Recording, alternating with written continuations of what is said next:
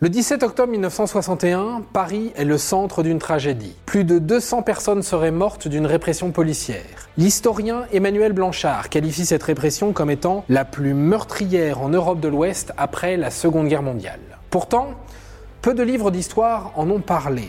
Alors que s'est-il passé ce 17 octobre 1961 Pourquoi cette histoire a été étouffée? Je peux vous poser une question? Alors, euh, question Quelle étrange question. Vous avez des questions? C'est l'occasion de mourir moins.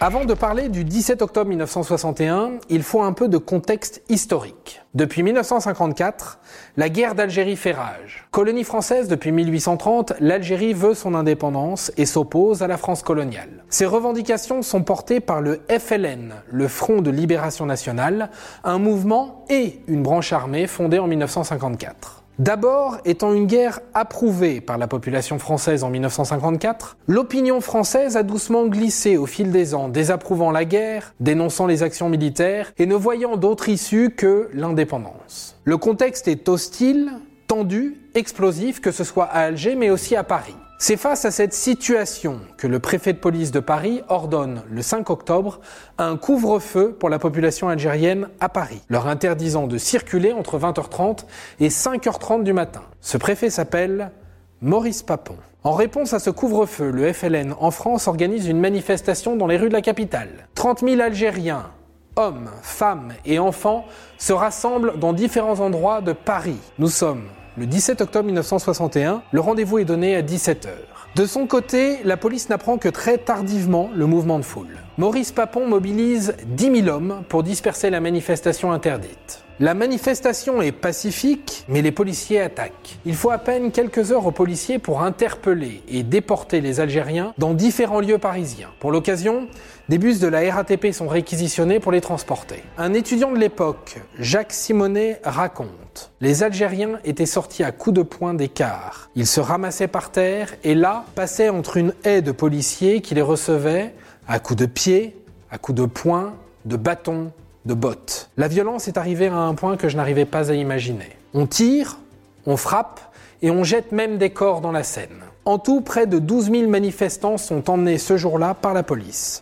En dépit du dispositif de surveillance de la police, les musulmans algériens n'avaient pas renoncé à continuer leur manifestation.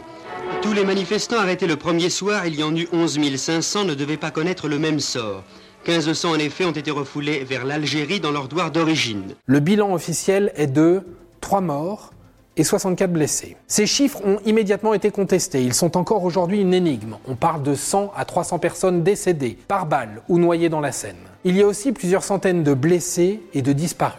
L'affaire est étouffée par le gouvernement. On ne parle que de quelques heures, de trois morts, de 64 blessés. C'est l'intérêt du parti gaulliste responsable du forfait, mais aussi de la gauche française qui a toujours été distante avec le sort des Algériens, et également par le gouvernement algérien. Quelques Français tentent d'alerter, mais l'omerta persiste. En 1986, le journal L'Humanité publie à sa une une photo prise dans les jours suivant la tragédie. Cette photo montre un graffiti sur le pont Neuf, graffiti vite effacé par les forces de police. Ici, on noie les Algériens, est-il écrit. Cette photo deviendra le symbole de la répression sanglante du 17 octobre 1961, autorisant les langues à enfin se délier. Un militant maoïste, Jean-Luc Enodi, a de son côté recueilli de nombreux témoignages pour sortir un livre en 1991, livre qui lève le voile sur ce secret d'État. Il faudra attendre 2012 pour qu'un homme politique reconnaisse timidement la responsabilité de la France dans cette orgie de violence non contrôlée. C'est François Hollande, fraîchement élu président de la République, qui a parlé d'une sanglante répression